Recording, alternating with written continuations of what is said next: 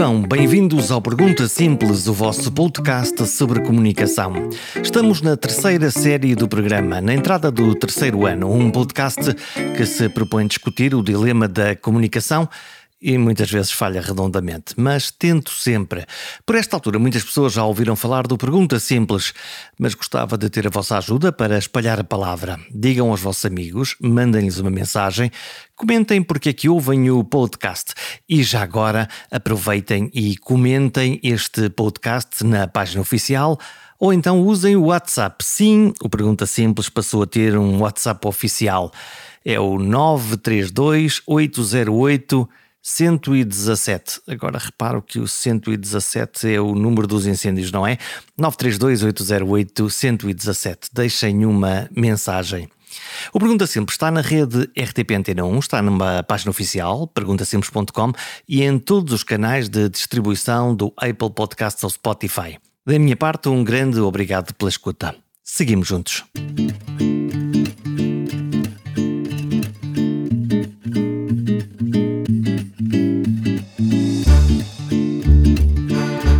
Mundo está incerto, está complexo, está cansativo, está imprevisível e às vezes está insuportável. Não sentem isso? Ainda se lembram da euforia do Euro 2004, da Expo 98, da entrada na União Europeia ou do Nobel do Saramago? Tudo boas notícias em que achávamos que o mundo ia ser uma coisa francamente melhor. Pode ser impressão minha, mas desde a crise financeira de 2008 que isto não se endireita. Em 2011 falimos, levamos com a Troika, apertamos o cinto e suspeito que ele continua dois furos abaixo do nosso bom respirar. Agora a guerra, a carestia do gás e da gasolina, o preço da eletricidade a subir e também a inflação brutal a ameaçar os 10%, em particular na comida, nas idas ao supermercado. E nenhum vislumbre de que isto vá melhorar. Por isso precisei com urgência de encontrar um otimista para esta primeira edição da nova série. Álvaro Beleza, médico, também político, também ativista social. Ele presida a SEDES e acredita que podemos duplicar a nossa riqueza nacional em 10 anos, duplicar o PIB. A promessa do podcast mantém-se falar da maneira como entendemos o mundo, do efeito da linguagem para descodificar exatamente este nosso mundo, e o mundo sendo complicado e cada vez mais complexo e cada vez mais incerto, Há, por isso, dois caminhos para tentar perceber este planeta. O primeiro é simplificar tudo. Tentar simplificar tudo, uma espécie de régua com sim, não, branco, preto, ligado, desligado. É este o mundo sonhado pelos populistas e em que é, se calhar, fácil acreditar. Acreditar porque provavelmente é mentira. Acreditar e fazer acreditar os outros. É essa a regra dos populistas. Fazemos acreditar que é sempre uma solução fácil, rápida, perfeita para os problemas complexos, difíceis e duradouros. Todos sabemos ou desconfiamos que, se calhar, não. Normalmente, estas soluções são corporizadas por um homem ou uma mulher providencial que vem sempre para nos salvar. Prefiro os pragmáticos e incorrigivelmente otimistas, que, sendo pragmáticos e otimistas, põem uma boa disposição no olhar sobre o mundo, mas sabem bem que os problemas são difíceis de resolver como é o caso de Álvaro Beleza. Bom dia. Muito bom dia, Jorge. Muito obrigado pela gentileza do convite e por estares aqui comigo. Prazer é meu. Um, sou, sou, acima de tudo, médico, não é? Estava a comentar antes da entrevista.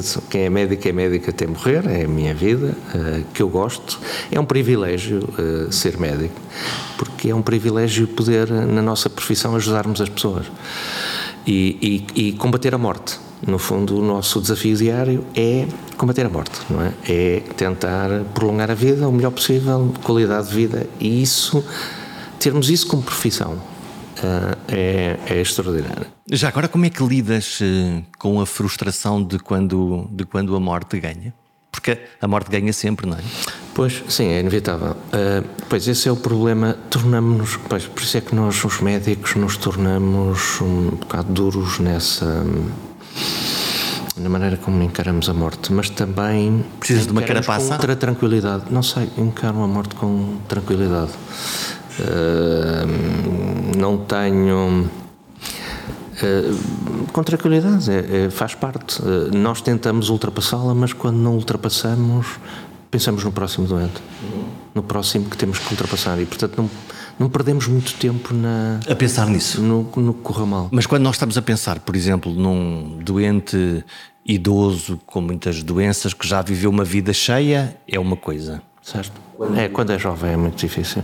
E o mais difícil é as crianças. Eh, eu acho que os médicos, os meus colegas que têm a vida mais difícil e mais, as tarefas mais extraordinárias são os oncologistas pediátricos. Eh, conviver com crianças com cancro é tremendo. Eu, às vezes que já visitei, já visitei algumas vezes serviços e crianças, é, é, é muito difícil é, é, talvez o mais, mais duro, não é? Porque também tenho um filho de, e pensamos eh, se isso nos acontecesse é tremendo. Hum, há vários anos que lideras um serviço, neste caso um serviço de, de hematologia e, e muito imunohemoterapia. Imunohemoterapia, peço certo, desculpa, é isso, certo. está feita é a correção. Da hematologia. é um primo. É ao lado. É, o, o, o, trabalho, e nós falávamos já sobre isso, que é o, o teu trabalho hoje é um trabalho muito de, eh, de liderança, de liderança de outras pessoas, médicos, enfermeiros, uhum. tudo que roda à volta, de, à volta disto. Uhum tens que lidar também com isso, não é? Com, com as ondas de choque, de, de, em particular dos médicos mais novos? Sim, e quando foi do Covid, então foi brutal. Eh, porque hum, quando veio o Covid, as pessoas eh, tiveram medo, não é? Eu próprio, todos tínhamos, não é? E, e os mais novos eh, apanharam um choque, não é? Que não estavam à espera, e os nossos internos, nomeadamente, foram todos voluntários trabalhar nas enfermarias Covid, nas urgências Covid, portanto, tiveram mesmo na linha da frente. E Santa Maria foi dos hospitais que teve mais doente. E uma vez. Independentemente da sua especialidade, todos avançaram? Todos. Uh, e, e, foi extraordinário. E na altura, quando avançaram, eu pedi-lhes para eles serem voluntários, eles ofereceram-se e eu disse: Olha, isto faz-me lembrar uh, uma, um célebre episódio da Guerra dos 100 Anos, em que um, o rei Henrique de Inglaterra disse aos seus militares estavam em inferioridade perante os franceses e estavam à espera, isto era na, na Normandia, do lado de cá, estavam à espera de tropas inglesas que não chegavam. E entretanto os franceses aproximavam-se e eles tinham que combater. E a maior probabilidade era morrerem e perderem. E, e o Henrique disse, o Henrique V, disse às suas tropas: hoje estamos aqui e quem não está cá vai ter pena de não ter estado no dia mais heroico da Inglaterra, vamos ganhar a guerra mais extraordinária. E, portanto, nós somos privilegiados porque estamos a viver no futuro da Inglaterra. E ganharam essa batalha. E, e eu disse-lhes isso. Um, é um momento muito difícil na vida do médico, vai ser com certeza um dos momentos mais difíceis da vossa vida, porque uma pandemia destas aparece de 100 100 anos, 50 em 50. E há uma incerteza, não é? No início ninguém sabe o que é que. Mas nós estamos preparados, os médicos, para estas guerras. É esta a nossa vida, é servir as pessoas quando elas precisam e, e, vocês vão superar isto e depois vão sentir esse orgulho de terem participado neste momento. Como é que foi esse momento esse, e essas, essas, essas conversas? Foram, foram difíceis, mas, mas eles compreenderam e isto porque um dia um deles entrou no gabinete, neste gabinete não estamos, com as lágrimas nos olhos, a dizer, doutor Álvaro, é muito difícil. Uh, estamos a ver morrer pessoas todos os dias, não? E, e realmente hum, eh, foram momentos extraordinários e, e, e, os profissionais de saúde, não só os médicos, não é? os enfermeiros, os auxiliares, toda a gente que viveu isto, eh, acho que nós portugueses devemos-lhe imenso a eles. Hum, e não sei se o país tem bem a noção hum, do stress, da, da, é depois do cansaço, eles não conseguiam dormir. Uh, e eu que estava aqui no gabinete uh, em cima, que não tive esse contacto direto, não é, com a frente de batalha, digamos assim, mas que também vivíamos o nosso stress. Eu próprio não vi o meu filho durante dois meses, até o meu cão o pus num hotel de cães para não contaminar. Para os proteger. E também tive receio não voltar a ver o meu filho, não voltar a ver os meus amigos de morrer, não é? Porque sou mais velho, nós os mais velhos, ainda por cima isto foi uma pandemia dos mais velhos. Não havia vacinas ainda momentos, nessa altura? Foram momentos difíceis. Mas, eh, mas também lhes disse uma coisa engraçada, que guerra, guerra é uma guerra como a Segunda Guerra Mundial e como os ingleses que tinham as bombas alemãs em cima. E a rainha, eh, e na altura os, os reis, o, rei da Inglaterra e a rainha e o primeiro-ministro não saíram de Londres, deram o exemplo. E isso é extraordinário. Isto tem a ver o exemplo da coragem da, da, da, rainha Isabel. E, e portanto isto não é verdadeiramente uma guerra. É difícil, mas a gente vai superar isto. Uh, e é uma pandemia grave, mas que atinge basicamente os mais velhos, ao passo que a pandemia espanhola há 100 anos atinge os jovens, da idade deles, e, e assim foi. E, e quando eu falava nisso, quando veio a guerra da Ucrânia, eles disseram, oh doutor, outra vez. E eu disse, eu não vos dizia, pior é estar em Kiev. Em esse é que agora estão a sofrer. Isso é pior. Apesar de tudo, é pior do que tudo o que a gente passou. Sim, até porque é, é incerto verdadeiramente. E não, é incerto e mata, uh, por acaso, pode ser uma bomba em qualquer prédio, é terrível. E, e é muito um fenómeno aleatório também. E desaparece a nossa vida. Aquelas pessoas que faziam uma vida como nós, de repente deixaram de ter vida, perderam tudo. Houve milhões de pessoas que perderam tudo. Eu falei com, é com, com, um fotógrafo que, que esteve na, na, na, Ucrânia e ele, ele conta-me uma coisa. Em primeiro lugar, o, o, habituar à guerra de das pessoas, por exemplo, irem fazer um peixe assado uh, à porta do, do, do prédio eh, mas já insensíveis completamente aos morteiros eh, a cair, ou então quando vinha o alarme eles iam para dentro, voltavam outra vez para, para o peixe e, e, o prédio, em vez de ter apartamento, já todo o prédio era um apartamento, porque já toda a gente tinha uma vida comunitária para sobreviver. Pois, uh, o, o homem é adaptativo, não? É? nós adaptamos a tudo, mas, mas a guerra de facto é a maior tragédia humana a guerra. E, e, e, a guerra, a história demonstra-nos isso, não é? Que a guerra não desaparece, nem vai desaparecer. Infelizmente, não vamos ter um mundo perfeito. Podemos melhorar e devemos melhorar, e o mundo tem melhorado, e eu sou daqueles que acredito que a democracia liberal se expandiu e vai continuar a expandir-se e que a liberdade, no fim, ganhará. Esta, esta guerra é uma guerra que, põe, que, que tenta pôr em causa os princípios liberais? É, é, uma guerra entre um tirano e a democracia liberal, como já foi entre o Hitler e, uh, na Segunda Guerra Mundial, como já foram muitas. Portanto, é a repetição da história. É. E, e, e, eu espero, e tenho, estou absolutamente convicto, até pelos dados que se sabe, que felizmente nós vamos ganhá-la, porque felizmente as democracias liberais ainda são as maiores potências económicas e militares. Eu não consigo ser uma grande potência militar se não for uma grande potência económica. Posso é ser uma grande potência económica ou não militar, como é a Alemanha, por exemplo, e a Europa. Mas o contrário não é possível. E, portanto, a guerra, a Rússia é, é uma grande potência militar, mas é um anão económico. Portanto, não vai ter. Não tem sucesso. capacidade para municiar não, durante, não tem, durante esse tempo. Não tem. E nós aguentaremos vamos ao supermercado e. Vamos, vamos ter que aguentar. A inflação sobe, sobe, sobe. Mas vamos ter que aguentar. Vamos ter que aguentar porque nós estamos a lutar pela liberdade dos nossos filhos. Nós estamos a lutar para que os nossos filhos tenham a civilização que a gente tem. Nós vivemos na Europa, nos Estados Unidos, no Canadá, no Japão, na Austrália. Uma boa vida. Não, vivemos liberdade, primeiro que tudo. Os, aqueles que atravessam o Mediterrâneo, que, que morrem para vir para a Europa, ou que querem ir para os Estados Unidos, não é só para terem mais dinheiro e, e, e, e terem uma vida melhor, para serem mais ricos, mas. Para não, serem livres. Ah, também, não tenho qualquer dúvida. É também porque aqui se vive em liberdade individual. Isto é, cada um faz o que quer, pensa o que quer e diz o que não incomoda o outro. Esse é um valor extraordinário e que. Eh... Deixa-me provocar-te, isso ainda é absolutamente verdade, por exemplo, em Portugal.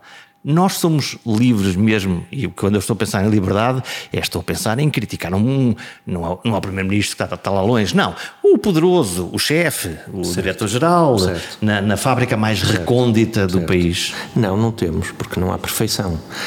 Mas temos. É porque eu sinto isso exatamente, quer dizer que há, há uns. Não, não temos uma democracia perfeita, devemos, temos muita coisa para melhorar, eh, falta-nos ainda muita liberdade.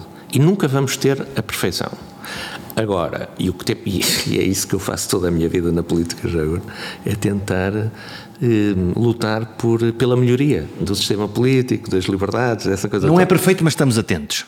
Não, e temos que ir melhorando.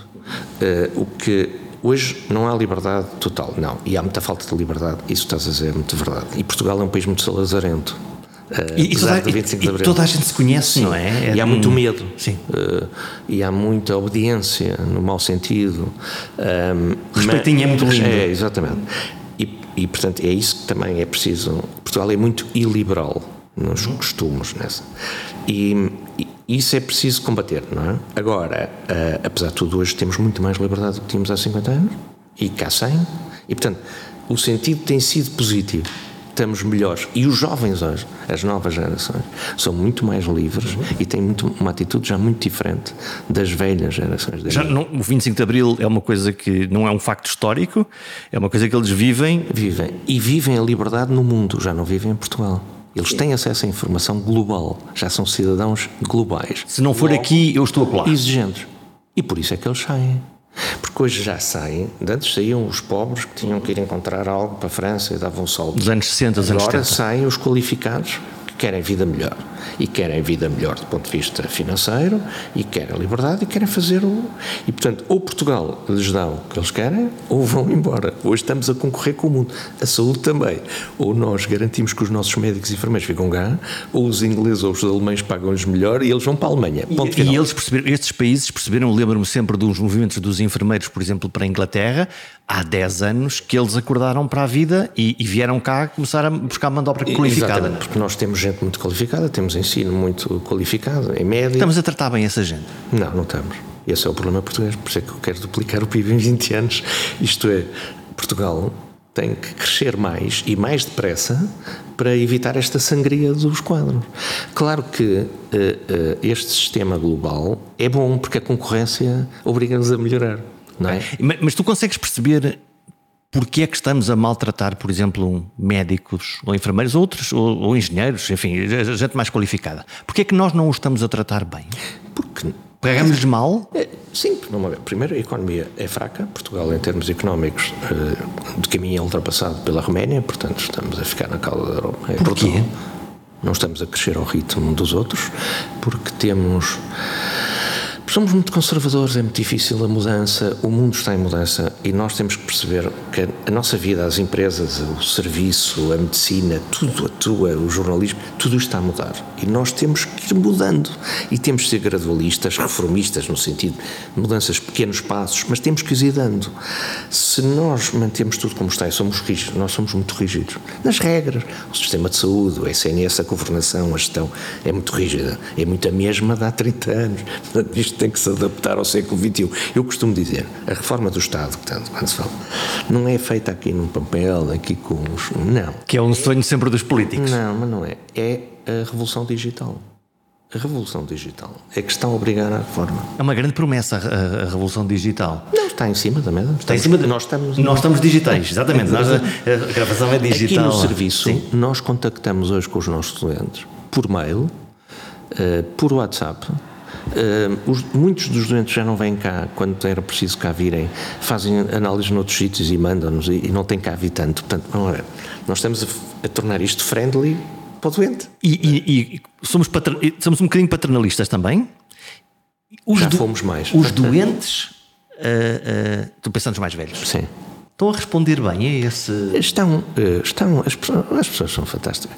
São, o, o, eh, já agora a saúde eh, cá, eh, Portugal e não só, era muito paternalista, não é? Hoje as pessoas têm mais informação. Portanto, doente eu coitadinho, eu, tenho tenho tem- que cuidar dele, Não. tenho que lhe explicar tudo, ele não percebe nada. Ele tem o Dr. Google e, portanto, sabe muita coisa. Vezes Aparecem com- eu aparece- aparecem com resmas de coisas. Exatamente.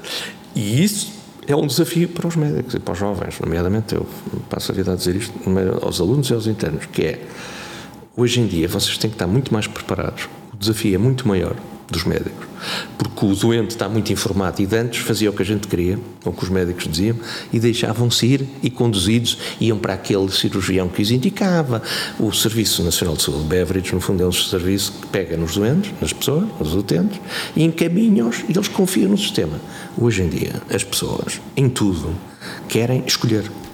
E, portanto, nós temos que lhes dar um serviço universal e gratuito não é tendencialmente gratuito. A ideia civilizacional e boa é, quando a gente precisa de cuidados de saúde, temos acesso. Todos, independentemente de sermos ricos, pobres, o que formos, de onde formos, a, a- a serviços de qualidade de saúde. Só que hoje há uma coisa. Hoje eu quero escolher, eles querem escolher. E, portanto, temos que lhes dar isto com a livre escolha. Complica bastante eh, o sistema, mas não torna impossível. E, e depois a dificuldade de saber o que é que se escolhe, porque eu estou a pensar em particular em pessoas, quem tem um seguro ou quem tem a ADSE, e se, se, se decidir de hoje para amanhã fazer uma semana de especialidades, hoje cardiologia, amanhã gastro, outra coisa qualquer, depois também torna isto um ato de consumo e não um ato de, de preservação da E é saúde. isso que está a acontecer, porque Portugal tem dois sistemas num país. Tem um sistema Beveridge, do SNS público, e tem um sistema Bismarckiano de Seguros de Saúde e ADSE. E os dois no mesmo país. E as pessoas pagam duas vezes ou três. Há pessoas que pagam. Nós pagamos os nossos impostos, todos pagamos. E o arrumador de carros também paga. Quando paga IVA, está a pagar. Sim. Portanto, essa coisa que há um, metade dos portugueses não pagam impostos não é verdade. Sim. Metade dos portugueses não pagam IRS, IRS mas pagam impostos. Portanto, todos pagamos para ter a saúde. E, portanto, Santa Maria. Portanto, o sistema não é gratuito. Nós, o, não é o gratuito. sistema custa exatamente, dinheiro e depois exatamente. é gratuito no momento da prestação. E nós já pagamos antes. Portanto, temos direito a ter a saúde. Como temos o direito a ter a educação, tudo. A segurança, a polícia, essa coisa. Portanto, a, a questão é Além disso, metade dos portugueses, praticamente, pagam a ADSE, os funcionários públicos, os que querem, ou seguros privados e out of pocket ainda pagam do bolso.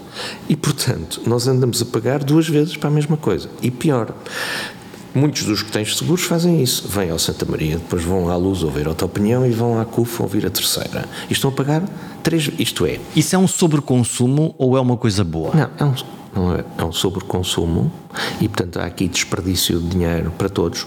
Quer dizer, há excesso de gastos e é isto que é preciso organizar. Uh, o, o, o que é preciso organizar é não só melhorar a gestão do SNS, isso com o diretor executivo, isso tudo é, é o caminho, é por aí. Porque Está tem que nas notícias, apesar desta, deste podcast uh, só ser publicado na, na uma semana depois, uh, uh, o professor Fernando Araújo é o homem uh, apontado para ser o novo diretor-geral executivo. Não sei se é exatamente este. E é o homem certo para é o homem certo para esse lugar. Tu conheces bem o Fernando Araújo? Muito bem, sou amigo, colega dele. Ele é mais novo que eu, mas conheço desde que era interno e, e foi sempre um interno brilhante, um médico excepcional. Partilham a mesma especialidade? Somos da mesma especialidade. Ele é o diretor do serviço de imunoterapia de São João essa, e de Santa Maria. Essa especialidade tem muita força política, é o que eu estou a ver. Não, o que essa especialidade tem é duas coisas.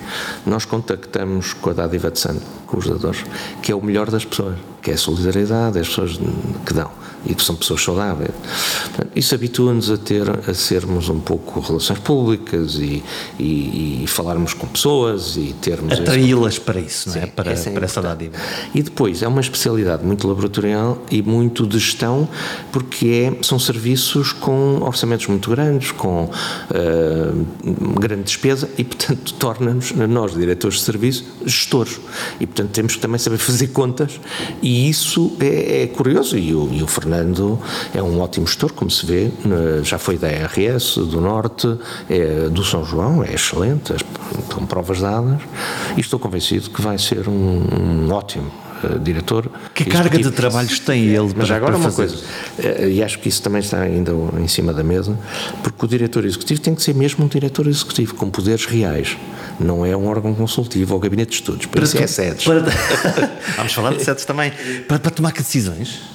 Não, tem que tomar e tem que estar por cima, tem que tutelar a CSS, tem que mandar eh, os serviços partilhados, claro, as ARS, todo o sistema de saúde. Se não temos uma redundância. Exatamente, os institutos públicos, Infarmed, todas as organizações do SNS. Habitualmente então, em Portugal nós acrescentamos sempre mais qualquer coisa. Estou a pensar, por exemplo, quando na altura em que uh, o ministro era o ministro Luís Filipe Pereira, o presidente era o presidente Jorge Sampaio, lembro-me disso porque foi nesta relação, um, falou-se da criação dos ACES, havia a possibilidade até de privatizar, a agenda era um bocadinho essa, se não era privatizar era entregar à gestão privada e o Presidente Jorge Sampaio na altura eh, exigiu que se criasse a entidade reguladora da saúde. Ela existe, mas é mais um órgão. É, e, e, é. e já agora a entidade reguladora da saúde tem intervenção em determinado setor da saúde, mas depois não entra noutro. E depois tem a Inspeção Geral de Saúde. Que entra exemplo, noutro, noutro lado. Só entra no público, mas não entra no privado. E eu há muitos anos falei nisso, eh, que era talvez era bom fundir essas duas, arranjar aqui um sistema de haver uma entidade que regule todo o sistema de saúde, todo, público, privado, que trate da qualidade do sistema de saúde e que também possa ter poderes inspectivos, digamos assim, como tem a inspeção de saúde. E, e isso faz eh, muito sentido. Aliás, eu acho, mas isto já é uma coisa mais geral, que essa é evolução também do século XX, que é o Estado cada vez ser mais um Estado regulador e menos prestador. Isto é, há avanços civilizacionais que hoje já são transversais à esquerda e à direita e que toda a gente uh, aceita e, e, quer. quer, que é saúde universal para todos, educação universal para todos, acesso, e nomeadamente agora, às novas tecnologias, ao digital, as crianças que nascem todas têm que ter acesso de pequeninos a essa, a essa, uh, ao mundo digital que há uma grande desigualdade ainda, hoje. Acesso à internet, ah, acesso tudo, a, tudo, a, devices, iPhone, aparelhos a que... Tudo, a fazer tudo. Os, os filhos dos, dos, ricos têm iPhones e computadores, os outros não têm, os mais pobres. E essa é uma, e essa é uma vantagem comparativa, lá está, não, mais eu acho que vez. isso vai definir a ascensor, o, o chamado elevador social começa até aos 3 anos. A Dinamarca percebeu que creches gratuitas e de qualidade para todos ia uh, uh, tratar da questão da igualdade e do acesso social, que nós não temos em Portugal. Cria uma integração é, é uma igualdade logo no início logo, logo e, portanto, permite uma base. Exatamente. E, portanto, as creches gratuitas é um grande salto. Eh, é importantíssimo o investimento na gratuidade das creches e eh, o acesso, como tenho dito, nesses cuidados até aos 3 anos, do interior, seja uma criança do interior, seja do Restelo, seja do pobre, seja do rico. Tem que ter acesso. Se não tem em casa, em casa se não tem iPhone, computador, acesso à internet, ele tem que ter. Na escola tem que lhe dar para ele levar para casa. Isso é fundamental. E, porque essa hoje é uma ferramenta de estudo, como eram os livros antigamente os professores, é a net. E, portanto, hum, mas como estava a dizer, esse avanço do Estado ser o Estado social que não deixa ninguém para trás, que dá uma almofada para quem fica para trás, isso é central. Mas o Estado não pode prestar serviço em tudo, não tem que ser o Estado. Não tem essa pode capacidade, não é? Nem essa flexibilidade, tem, porque a, a, inovação vai aparecer sempre no sítio qualquer. Agora, o Estado tem que ser o regulador. Pode uh, concessionar com privados, pode haver empresas privadas a fazer serviço público na imprensa. As televisões privadas fazem serviço público de televisão. E há um regulador também, público. de facto. E há um regulador. Tem é que ser um Estado regulador. E nós temos um regulador fraco, muito gordo, temos muitas entidades reguladoras e que não têm poder eh, suficiente, independência suficiente muitas vezes. E eu também tenho, e na, na abordamos isso, que é a regulação quanto mais distante, mais eficaz. É muito difícil um país pequeno ter uma grande regulação. Por exemplo, a banca.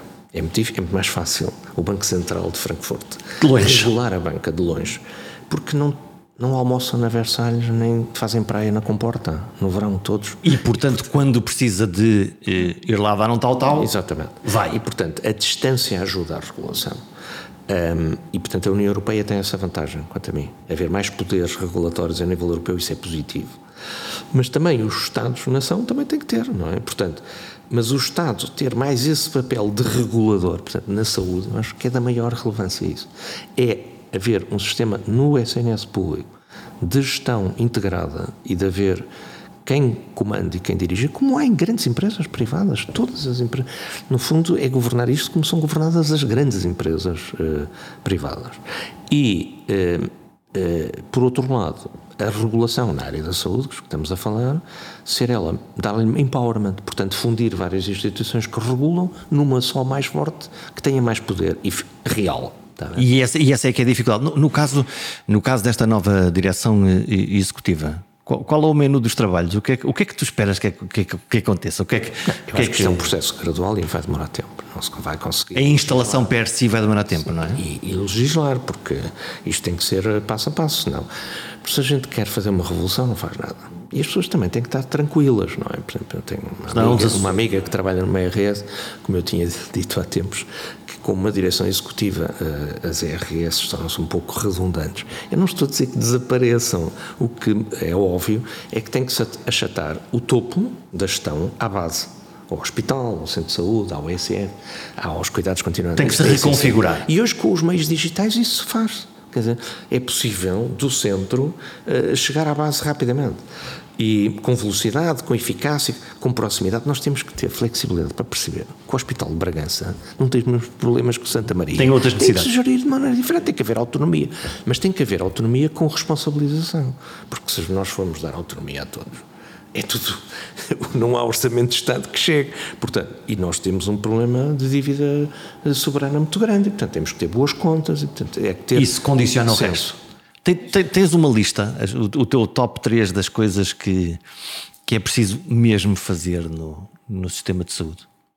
Não, eu acho que a primeira coisa é mesmo essa organização e ter uma direção executiva, acho que é mesmo importante, e pô-la a gerir todo o sistema. Essa é a primeira. A decidir o quê? O que é que, o que, é que, o que, é que poderia decidir? Não tem que sentar à mesa toda a gente e tem que haver um sistema de gestão de contratualização com responsabilização.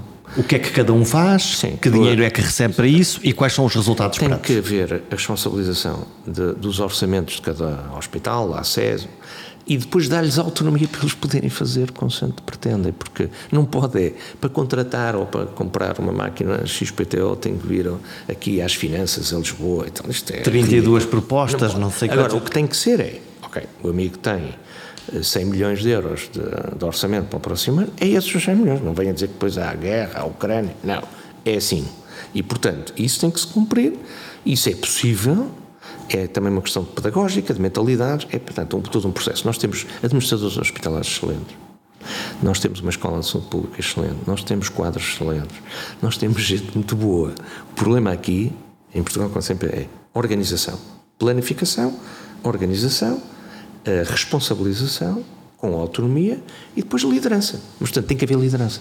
E liderança fora do Ministro. Quer dizer, o Ministro da Saúde em Portugal é de facto o gestor de recursos humanos, não pode ser. Parece o diretor de recursos humanos do Sistema de Saúde. O Ministro da Saúde tem que ser o Ministro do Sistema de Saúde. Mas só por aí, por toda a saúde de todos nós. Não só do SNS. Não, e tem que se preocupar é com a prevenção na saúde em primeiro lugar. Portanto, primeiro, gestão e esta parte prática do SNS. Segundo, prevenção na saúde. Isto é, por os portugueses a ficarem menos doentes.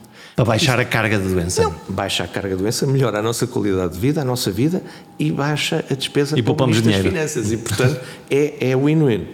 Isto é fundamental. Apostas na prevenção, que se faz de várias maneiras, políticas fiscais, transversais, há muita matéria. Essa é absolutamente essencial. Uh, portanto, melhor gestão uh, e, uh, e prevenção. Bem, e a terceira é inerente a tudo isto, e eu acho que este ministro, que eu também sou amigo e conheço há, há décadas, o Manuel Pizarro, tem condições para fazer, que é, era preciso paz. Uhum. Paz. É preciso tranquilidade, é preciso sentar todos os atores, os, os médicos, os enfermeiros, as ordens, os sindicatos. Pacificar. E é preciso ter essa capacidade de saber ouvir, saber sentá-los. O governo tem que ter essa humildade, também saber recuar quando é necessário, uh, emendar o erro quando é possível, mantendo, claro, um programa de governo, tem uma ideia sobre o assunto e.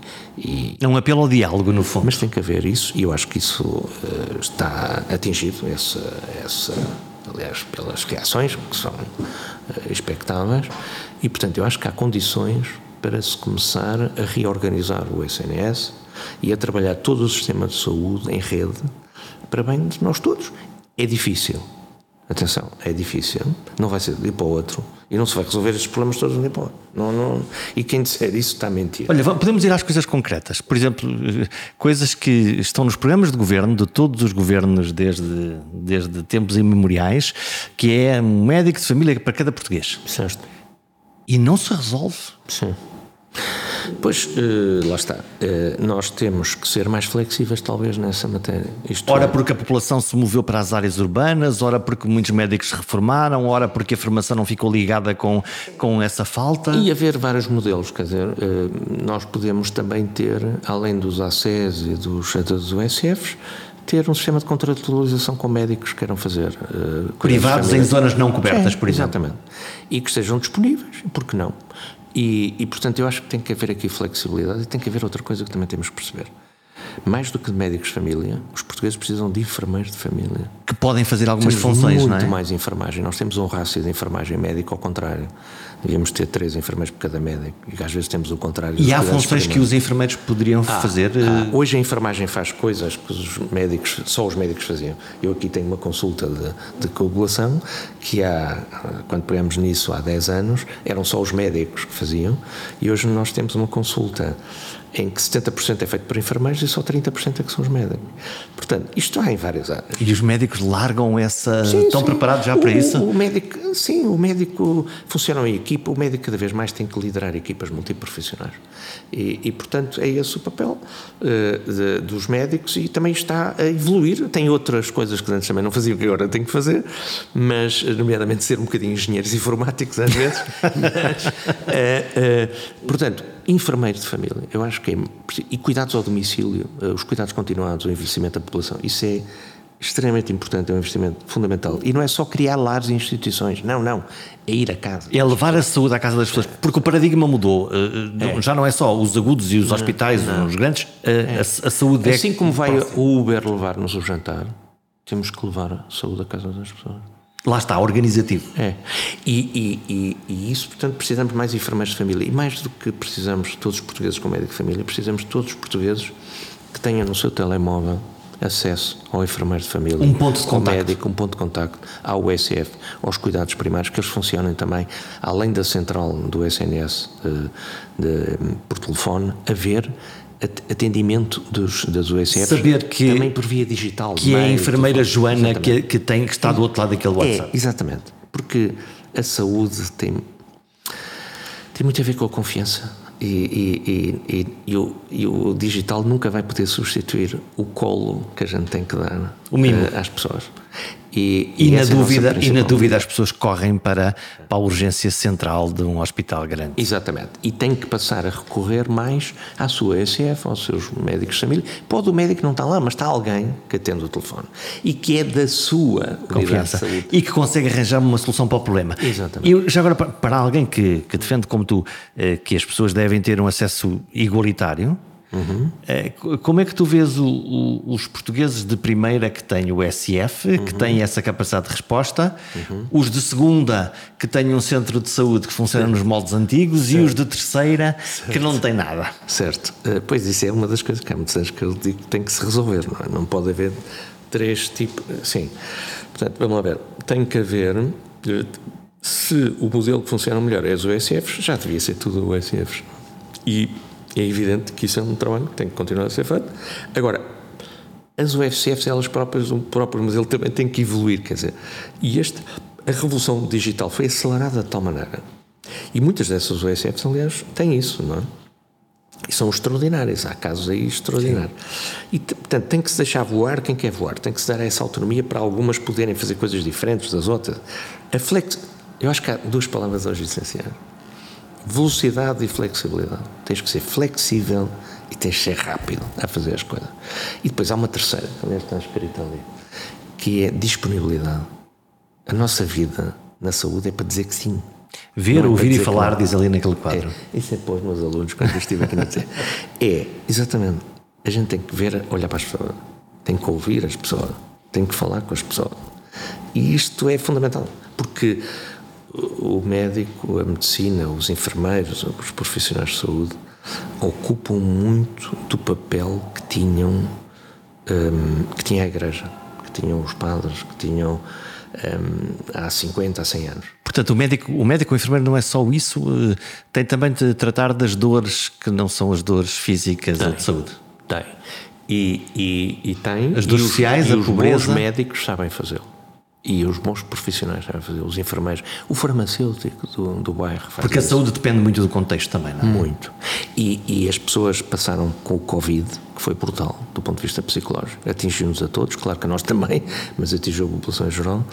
E, uh, e agora apanhamos com a guerra e com a inflação e com esta crise brutal da inflação. Aquela sensação, lá vamos nós outra vez. Lá vamos nós outra vez. E isto cria uh, problemas às pessoas, portanto, as pessoas têm que ter. Uh, nós temos de ser cuidadores. E, e, os profissionais de saúde são formados para cuidar de pessoas. A nossa vida é cuidar de pessoas. E, e temos que fazer. E fazemos com gosto e pronto. E... Há bocadinho falámos na, na sede, neste objetivo que é um, duplicar o PIB em quantos anos? Em, em 20. Em 20 anos. Um, e, e, isto está ligado com uma outra coisa. Conhecemos agora as medidas de, de, hum. de emergência e, e, e, a polémica que instalou, que é o que é que se. Como é que é o plano de reformas para os próximos, para os próximos anos? Nós já falamos de saúde. Hum. Precisamos mesmo de reorganizar o contrato social que temos todos? Sim, temos que pelo menos melhorar a organização e a gestão dele, não é? A questão do contrato social é, é, é o futuro das reformas, no fundo, das pensões. Sim, mas a base é a mesma. Quer dizer, nós temos que garantir que temos saúde para quem precisa dela a todos, que temos que garantir educação para todos, independentemente dos seus meios, temos que garantir segurança e justiça, já agora, justiça para todos, A justiça é, é desigual, porque quem não tem meios financeiros não tem os melhores advogados como quem tem. Por exemplo, na justiça não houve a civilizacional da saúde, por exemplo. Um, e, e depois, e temos que garantir as pensões para aqueles que hoje trabalham para o futuro e para que os nossos filhos também tenham pensões. E, portanto, a questão das pensões é a reforma mais complicada porque temos uma inversão da pirâmide demográfica, estamos a envelhecer, temos cada vez me menos gente na, no ativo e, portanto, os que estão no ativo têm que produzir muito mais. Podem ser menos, não tem problema. Se forem, se o PIB for quatro vezes. Só que nós não estamos a fazer essa ora, curva no PIB, não é? Ora, a questão é essa. Portugal duplicou o PIB na década de 90. Portanto, nós duplicou, temos. Portanto, nós já duplicamos o PIB em 10 anos, não foi em 20, em 10. Só que estávamos numa situação que partíamos muito de trás e muito de baixo. E, portanto, os países de leste também, muitos deles duplicaram o PIB em 10 anos porque partiam atrás, muito atrás. Mas agora é mais difícil agora é mais duplicar, difícil, já é? partimos mais à frente. E por isso é que é, é, pomos uma meta realista, estudada por grandes economistas, professores de economia, nós na SEDES temos como, como, como, é, como é que se faz isso? Porque eu, eu, olho, por exemplo, o países de leste é um bom exemplo, uhum. embora quando se vai aos países de leste, eu peço desculpa, mas eu não sinto esse desenvolvimento social. Uhum. Na, na, na, economia, provavelmente sim, mas provavelmente sim. noutras coisas eu não, eu não sinto isso. Sim. Se eu for à Irlanda, a conversa é diferente, porque sim. ir à Irlanda há 20 anos ou ir agora é outra coisa. É outra coisa. O que é que eles fizeram? É, pois é isso que eu quero que Portugal faça, que eles fizeram, algumas das coisas que eles fizeram. Eles falam inglês, não é? Portanto, eu, eu vou começar pelo que eles não fizeram.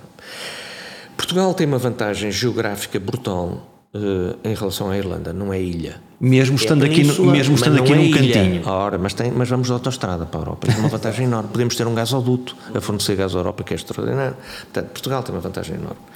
Tem a mesma uh, vantagem que é o nosso vizinho ao oeste é a maior potência económica mundial, os Isso. Estados Unidos. É uma enorme vantagem para eles e para nós. Não, não temos, os americanos não são quase todos netos de portugueses como são netos de irlandeses, verdade. E não falam português, falam inglês, verdade.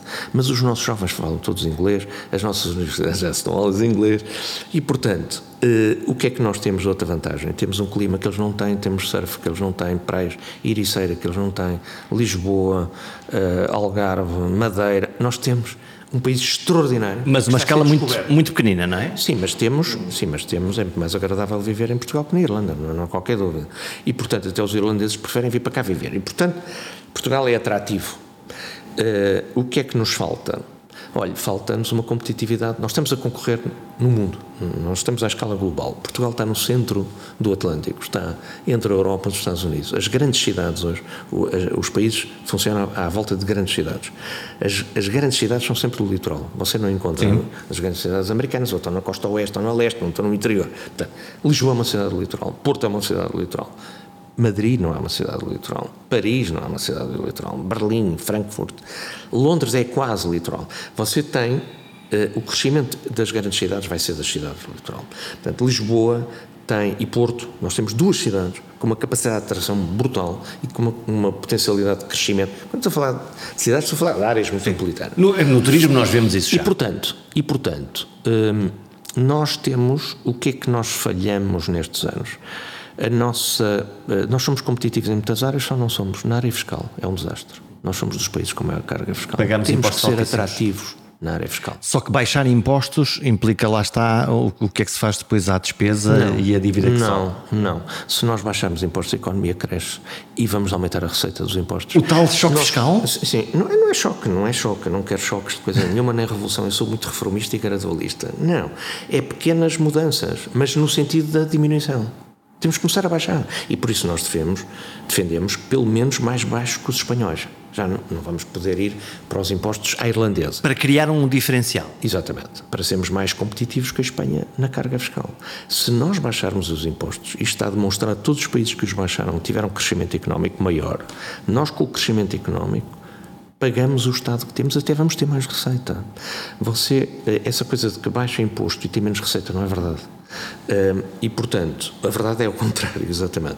Temos é que baixar de uma forma gradual, mas temos que ir nesse sentido. E o doutor, o doutor Medina acreditará nesta, nesta receita? Doutor Medina, porque é agora Ministro das Finanças, há outros? Acho que o doutor Medina acredita, até porque é um moderado, que uh, este caminho tem de ser feito. É evidente que eu quero que o ministro mais poderoso em Portugal seja da Economia e não das Finanças, uhum. como é desde o Dr. Salazar. Nada contra o Dr. Medina, que estive Sim. e que, e que é um moderado como eu.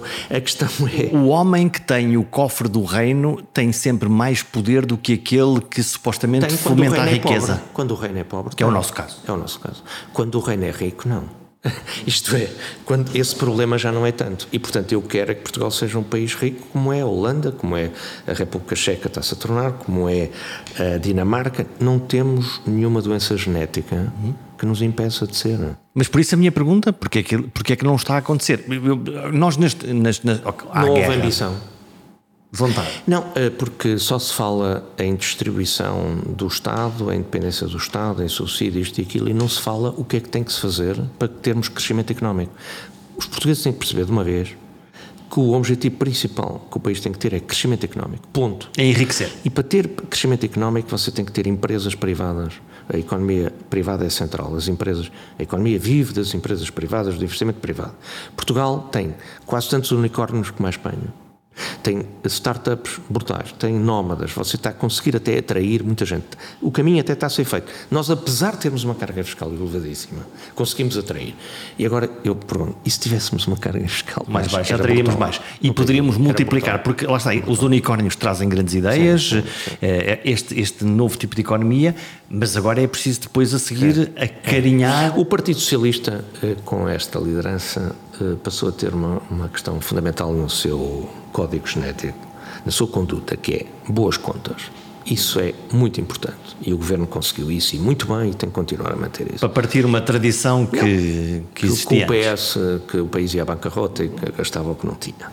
E, portanto, as boas contas são essenciais, mas eu acho que agora tem que passar a ter também no seu chip crescimento económico e ser mais liberal na economia, isto é, atrair empresas, querer que as empresas tenham lucro, incentivar ao lucro, incentivar ao investimento estrangeiro e nacional cá e, uh, e incentivar o risco, incentivar a ambição ambição. Isso não, está no discurso, no, isso não está no discurso político, pois não, nos últimos anos. Pois não está. Mas tem que estar. Se a gente quiser mudar de vida, eh, não, penso que não temos outra solução. É que é uma inevitabilidade, quer dizer, não é eh, quem somos nós para, para estar aqui com, a, com o ovo de Colombo. Isto, não é, isto é óbvio, é elementar. E, e, o país tem que ir por aqui e, e, temos e temos e todos somos isto não é tarefa do governo aliás nós temos um excesso de governo na vida pública portuguesa, desde o Dom Fonseca Ricos. Portanto, vês um, vês um governo mais. Não, temos um país dependente do governo. Mais regulador Sim, no sentido. É tudo dependente. Tudo, anda tudo a pedir ao governo, é, é diário, não é? Portanto, ser governante é difícil, porque é tudo, e é tudo dependente, governo ou dependente. Aconteceu qualquer coisa, ah, vamos pedir ajuda. Não, que... mas por isso também temos de fazer uma reforma política. Nós temos um desequilíbrio no sistema político, com excesso de poder no governo, déficit na Assembleia, no Parlamento e por isso os deputados respondem mais perante os chefes dos partidos do para os eleitores, cidadãos. E portanto o Parlamento vale menos. Queremos que o Parlamento valha mais, porque aí é, é valer mais o país, os cidadãos, a cidadania, todos nós. E eh, também achamos que o poder exagerado do governo tira poder à sociedade civil, às empresas, às pessoas. Isto é preciso libertar o país, é preciso abrir poros, isto precisa de, de uma agitação. O que significa abrir mão do poder. Sim, sim. O que sim, é difícil, não é? é? é? mas tem que ser, é, porque o poder hoje também está muito mais pulverizado e bem, a democracia liberal é isso mesmo, é o poder não estar concentrado, é estar disperso. Eu tinha uma, nós estamos a fechar, eu tinha a primeira pergunta, que não a fiz, mas é uma, acho que é uma boa pergunta para fecharmos. Portugal tem emenda ou vamos andar sempre remendados? Não, tem emenda. E eu, eu penso sempre na, no que a minha avó dizia, que nós não passávamos da cepa torta. Vamos passar. Depende de nós, eu confio nos portugueses. Tenho um filho com 17 anos e conheço essa geração e os meus alunos são extraordinários. Eu acho que vamos passar, acho que os nossos jovens são globais, são ambiciosos e vão nos ajudar a mudar de vida. Ter uma visão de futuro é das coisas que mais admiro nos políticos ou nos líderes, sejam eles governantes ou sonhadores da sociedade civil. Provavelmente até poderíamos ganhar todos com uma nova redistribuição do poder, menos para o Estado e mais para a sociedade civil. Eu sei, eu estou a ser um otimista. Nenhum poderoso abdica de parte da sua capacidade e possibilidade de mandar. É por isso que a liberdade de expressão e a possibilidade de indignação são ferramentas essenciais para equilibrar as forças. A democracia liberal depende disso. Falem sempre, perguntem muito. Até para a semana.